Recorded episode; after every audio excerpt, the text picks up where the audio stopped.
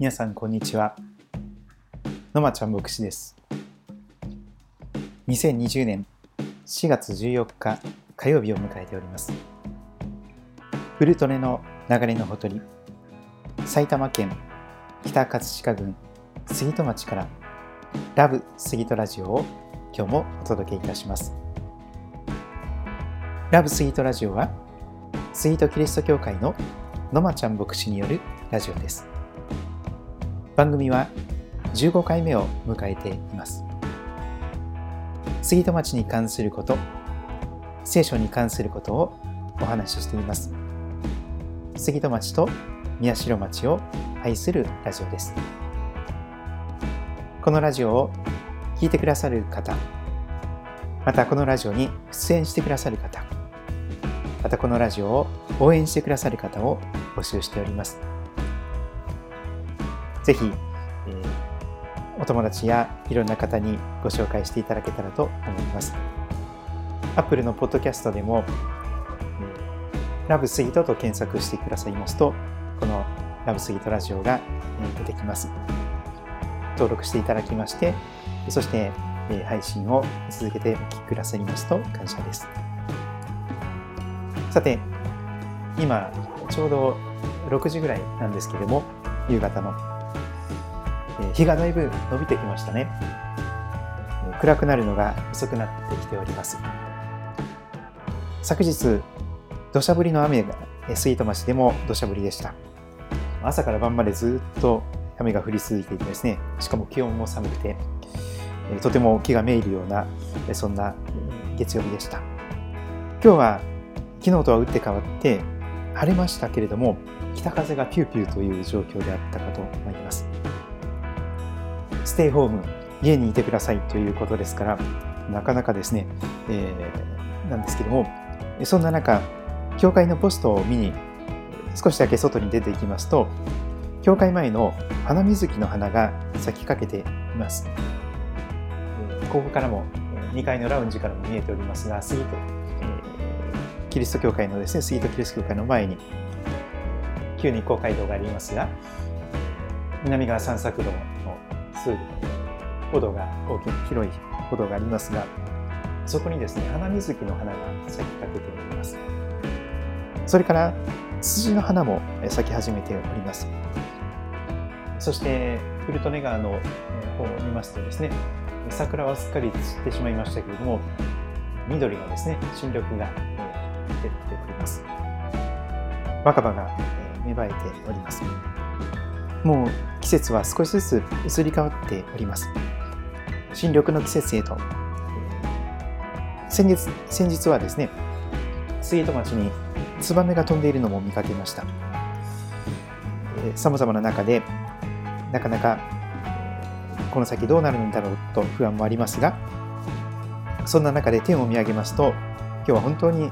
ブルースカイという感じでしたね。ほとんど雲がなくてですね、快晴、まさに快晴でした。皆様いかがお過ごしでしょうか？よくですね、えー、最近聞くことはですね、短距離走ではなくマラソンなので、このマラソンをどう走り抜くか、ペース配分を、とても大事なペース配分を考えてくださいという話題が出てきているかと思います。短距離走ではなくてマラソン短期的にすぐに結果が出るということではなくてゆっくりと腰を据えてですねじっくりとそれぞれのペースで忍耐を持って走り抜くことが必要。マラソンをどう走り抜くか。そんなことを覚えております。短距離走ですと全力疾走全速力フルスロットルで良いかと思いますが長距離。マラソンに例えられる長距離ですとそれは、えーすぐに燃え尽きてしまう失速してしまうことになりますよくあの躁うつ病という病もありますけどもそう元気な時にいろいろとやりすぎてしまう。ブレーキが効かなくなってしまう。あれもこれもやりたい。あれもこれもやっておきたい。ということの中で、えー、全力疾走をしてしまうことがあるかもしれません。その背景になる動機としてはやはり心のどこかに焦りがあったりまたさまざまなプレッシャーやストレスまたさまざまな不安や恐れや心配が出てくる。それでなんとか頑張らなきゃなんとか走らなきゃということでついついスピードを上げてしまって全速力でこの短期戦のような短距離走を走るような勢いでペース配分をしてしまうことがあるかもしれません。けれどもマラソン長期長期戦になるということでありますから全力疾走ではすぐに燃え尽きてしまいます。すぐに失速してうつ状態になるでしょう。またリタイア人生をリタイアしたくなるかもしれません。自殺願望や絶望的な思いにとらわれて心が、えメンタルが、えおかしくなってしまう。そのようなこともありえますので今日はですね、えー、マラソン長距離戦をどう走り抜くかということでそんな視点から、聖書のお話をしていきたいと思っております今日皆さんと一緒に、耳を傾けたい聖書の箇所は新約聖書です聖書には旧約聖書と新約聖書がありますが新約聖書の一番最初のマタイの福音書、主税人であったマタイさんという人が書きました。マタイの福音書。あの、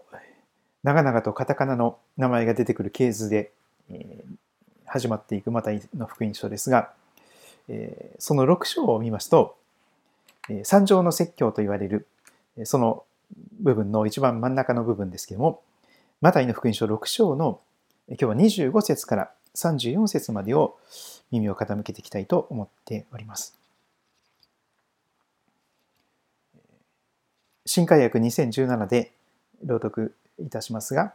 もしも聖書をお持ちの方であるならば、ご自分が一番気に入っておられる聖書の訳で聞き比べてくださりますと感謝です。新約聖書、マタイの福音書6章、25節から34節までをお読みいたします。ですから、私はあなた方に言います。何を食べようか、何を飲もうかと、自分の命のことで心配したり、何を着ようかと、自分の体のことで心配したりするのはやめなさい。命は食べ物以上のもの、体は着るもの以上のものではありませんか。まずこの25節を見ていきたいと思います。イエス様が山の上で語られたメッセージなんですけども、ですから私はあなた方に言いますと、イエス様が私たちに語ってくださっています。何を食べようか何を飲もうかと自分の命のことで心配したり、何を着ようかと自分の体のことで心配したりするのはやめなさいと言われています。まあ、心配性な私たちに対してですね、心配するのはやめなさいと言われています。何食べようか、何飲もうか、何を着ようか。命は食べ物以上のもの、体は着るもの以上のものではありませんか？と語られていきます。まあ、よく言われることなんですけども、心配したからといってですね、何か良いことがあるのか、何もないと思いますよね。百害があって一理なし、それが心配ということではないかと思います。けれどもですね、どうしても私たち心配してしまう、不安になってしまう、恐れを抱いてしまう、こうなったらどうしよう、ああなったらどうしよう。特にですね、不要不急の外出を控えるようにと言われ続けています。ステイホーム、お家にいるようにと言われます。えー、仕事もテレワークにしてくださいと言われます。そして、お店もですね、お休みにしてください。なるべく人が集まらないようにというようなことになるわけです。まあ、教会もですね、え、この前のイースターの礼拝の時からですね、このスイートキリスト教会も集まらない形でのオンライン礼拝を試みておるのですけれども、そうしますとですね、普段集まって皆さんの顔を見ながら、一緒にいろんなお話をしながら、近況を聞きながらしている中でありましたけれども、集まることができないというのは相当なストレスになるなということも覚えております。こうなったらどうしよう、ああなったらどうしよう、いろいろなことで心配がどんどん増えてきている、そのような状況ではないかと思います。そんな私たちに対して非常に具体的にどうやったら心配から解放されるのかその具体的な手ほどきをイエス様は分かりやすく教えてくださっております。続くマタイの福音書6章の26節をお読みいたします。空の鳥を見なさい。種まきもせず、借り入れもせず、蔵に収めることもしません。それでも、あなた方の天の父は養っていてくださいます。あなた方は、その鳥よりもずっと価値があるではありませんか。またここで区切りたいと思いますが、心配から解放される一つの処方箋として、まず目を上げて、家の中にいたとしてもですね、カーテンを開けて、ブラインドを開けて、そして外を、窓から外を眺めてくださいというのです。そして、空の鳥を見なさいと言われます。窓から外を見るということは、大きな気分転換になると思います。カーテンを閉めるのが好きな人、ブラインドを、え、シャットシャットアウトしたままでですね、部屋の中だけで、えー、この暮らす人が多いかもしれませんけれども、え、ステイホームと言われるお家に留まっていてくださいという時にはですね、努めてカーテンを開けていく必要があるかと思います。ブラインドを上げてですね、そして外を眺めてみてください。そうするとですね、空の鳥が、えー、チュンチュンと飛んでいたり、その姿を見ることができるのではないでしょうか。まあ、都会で、都会だとするとですね、カラスだとか、鳩だとか、そういうものになるかと思いますが、えー、空の鳥、スズメや、またツバメや、いろいろな空の鳥を見てごらんなさいとイエス様はおっしゃいます。家の中ばかりに目を向けている私たちに対して、窓から外を見てごらんなさい。外に出なくても窓から外を見てくださいと勧められています。コロナうつにならない秘訣は窓から外を眺めるということだと思います。そうしますと空の鳥が見える。そうするとですね、イエス様はこう問いかけるのです。空の鳥が種まきしてますか？借り入れしてますか？蔵に収めたりお仕事してますか？というのです。スズメが種まきをしているでしょうか？スズメが借り入れをしているでしょうか？スズメが蔵に蔵に収めるようなことをしているでしょうか？してないでしょ？とイエス様はおっしゃるわけなんです。種まきもせず、借り入れもせず、蔵に収めることもしません。いわゆるお仕事してないよという状態です。種まきもしない。借り入れもしない。蔵に収めることもしない。何にもお仕事してない、その空の鳥を見てごらんなさいと。その空の鳥、何にも人間的に見てお仕事してないような空の鳥、そのスズスズメの一羽でさえも、それでもあなた方の天の父は養っていてくださいますよね。あなた方はその鳥よりももずっと価値があるではありませんか？とイエス様は教えてくださっております。他の聖書の箇所を見ますと、一羽のスズメでさえも、天の父なる神様の許しなしには、決して地に落ちることがないと言われています。お仕事していないようなスズメさんの一羽でさえも、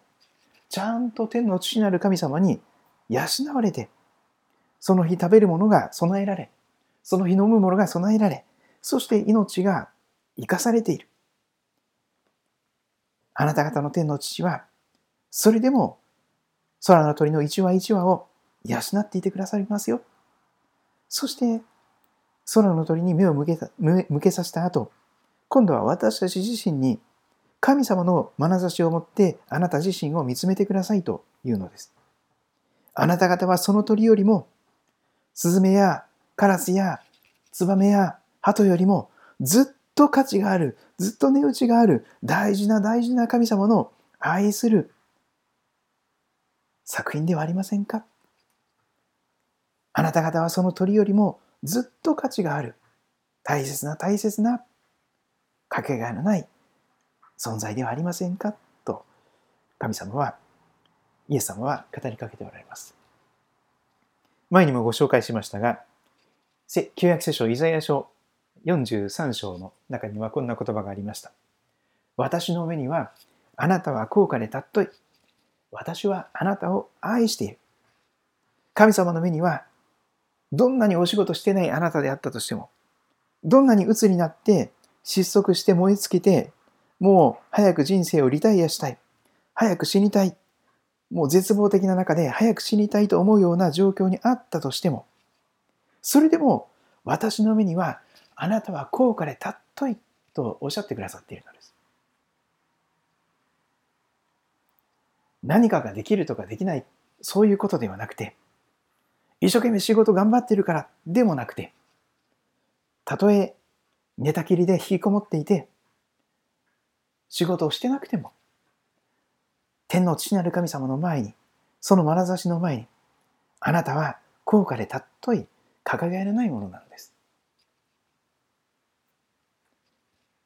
関根先生という僕先生がいらっしゃいますが、いてくれてありがとうという本を書いてくださっております。神様はあなたにいてくれてありがとうとかけて、声をかけてくださっているわけなんです。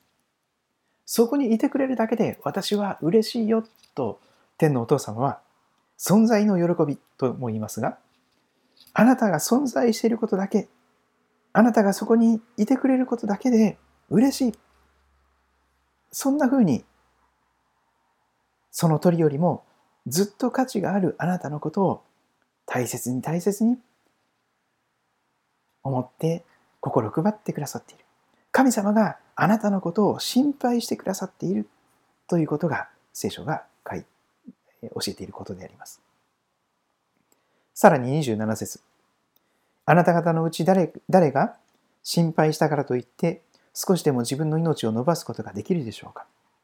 一生懸命心配したら自分自分の寿命が伸びるんでしょうか少しでも。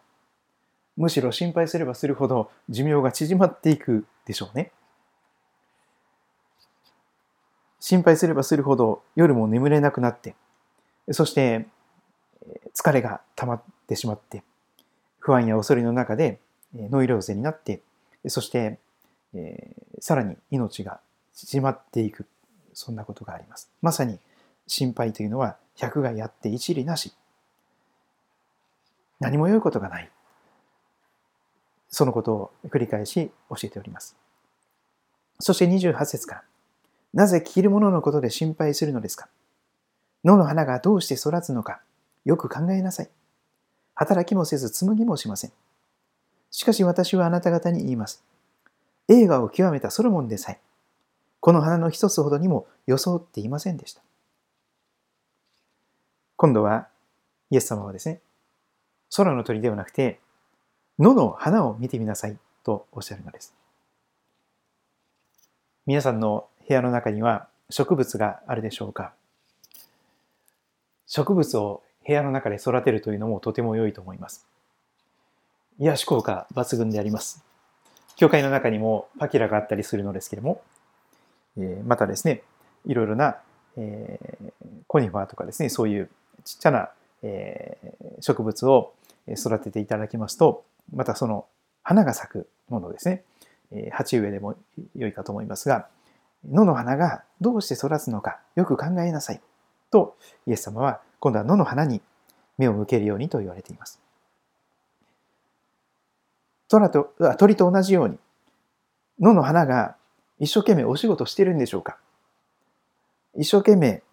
頑張っているんでしょうか？よく考えてみてください。働きもせず、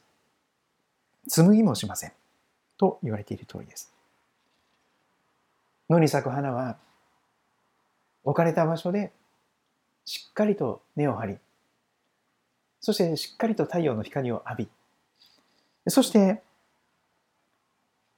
働きもせず紡ぎもしませんけれども、神様に生かされて養われて、そして美しく着飾っていく。時が来ると素敵な花を咲かしていく。そんな野の花をどうして育つのかよく考えてごらんなさいとイエス様はおっしゃいます。野の花も美しく着飾っているかもしれないけれども、働きをしているわけじゃない。働いたお金で、えー、着飾っているわけじゃない。一生懸命紡いで着飾っているわけじゃないですよと言われます。そして29節旧約聖書に出てくるダビデの息子ソロモンという人物のことをイエス様は語ります。しかし私はあなた方に言いますよ。映画を極めたソロモン。そうです。ソロモンという人物は有り余るほどのお金を持っていました。そして有り余るほどの地位や名誉。親の七光で欲しいものは何でも手に入った人物であります。映画を極めたソロモンと言われます。ところが、それほどに、この世の映画を極めたソロモンという王様でさえ、この野の花の一つほどにも装っていませんでした。神様は本当に素晴らしいデザインで植物をデザインし、養い、成長させ、花を咲かせておられます。この花の一つほどにも装っていませんでした。人間がどんなに着飾ったとしても、野の花に負けてしまう。野の花の方がもっと素敵に美しく咲いている。そして30節今日あっても明日は炉に投げ込まれる野の草さえ。神はこのように装ってくださるのなら、あなた方にはもっとよくしてくださらないでしょうか。信仰の薄い人たちよ、と語ります。そうです。植物は本当に儚いです。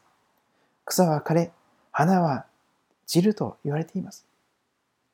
今日咲き誇ったと思えば、明日はもう花が落ちてしまう。そんな儚い野の草さえ、神様は本当に素敵に装ってくださるのなら、あなた方にはもっと良くしてくださらないでしょうか。信仰の薄い人たちよ、と語ります。そしてイエス様は31節からこんなことを続けて語られます。ですから何を食べようか、何を飲もうか、何を着ようかと言って心配しなくてもよいのです。コロナで自粛している中で仕事どうしようか収入どうしようかと心配しなくてよいのですと語っておられます。たとえ政府が保障してくれなくても心配してなくてもよいと教えられています。なぜかこれらのものはすべて違法人が切に求めているものです。あなた方には、あなた方にこれらのものをすべてが必要であることは、あなた方の天の父が知っておられますと教えられています。そうです。天の父なる神様は、祈る前から、願う前から、今あなたに何が必要なのか、今あなたに何が足りないのか、そのすべてをご存知なのです。トイレットペーパーがあと1つしかないとかですね、ティッシュペーパーがあと1箱しかないとか、あるいはマスクがあと1枚しかないとか、アルコールの消毒液がもう残り少ないとかですね、まあ、そんなことから始まって、食べるもの、飲むもの、収入、着るもの、そして住居費、電気代、ガス代、水道代、光熱代、光熱費。あなた方にこれらのものが全て必要であることを天の父がちゃんと知っておられるというのです。全知全能の方なんですから。私たちに四六時中心配って心配してくださっていますから。目を留めてくださっていますから。誰があなたのことを必要を知らなくても、気づいてもらえなくても、天の父なる神様は、あなたのことを全部ご存知で、今あなたに何が必要か、それを求める前から祈り願い求める前から知っておられると言われています。それですから33節が続きます。まず、神の国と神の義を求めなさい。そうすれば、これらのものはすべてそれに加えて与えられます。まず神様のことを求めてください。神様の国と神様の義をまず求めてください。そうすればこれらのものはすべて食べるもの、飲むもの、着るもの、住む場所、そのすべてがそれに加えて豊かに豊かに与えられますからと言われています。34節まで、えー、続けて読んだ後でもう一度33節を振り返ってみたいと思いますが続く34節はこれです。ですから明日のことまで心配しなくてよいのです。明日のことは明日が心配します。労苦はその日その日に十分あります。明日のことまで心配しなくてもいいよ。労苦はその日その日に十分あるでしょ。もう今日だけのことだけでも心配したら本当にキリがないぐらいいろんなことがありますよね。労苦はその日に十分あります。明日のことは明日が心配するから、もう今日の心配だけでいいですよ、とイエス様は教えておられます。そして最後に33節もう一度繰り返し戻って確認したいと思います。まず神の国と神の義を求めなさい。そうすればこれらのものはすべてそれに加えて与えられますとありますが、神の国と神の義を求めるとは一体何をどう求めればよいのでしょうか答えはこれです。主の祈りです。皆さん、主の祈りというのを、えー、ご存知でしょうか、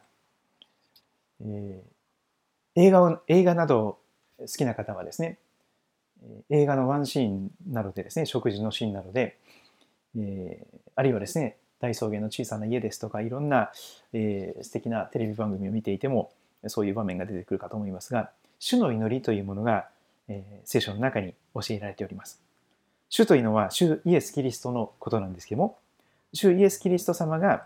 教えてくださったのが主の祈りと言われるものです。今日読んでいますマタイの福音書6章の中に出てくるわけなんです。マタイの6章とルカの福音書の11章の中に出てくるのがこの主の祈りですが、えー、新化訳2017の、えー、新しい訳で主の祈りをご紹介したいと思います。ですからあなた方はこう祈りなさい。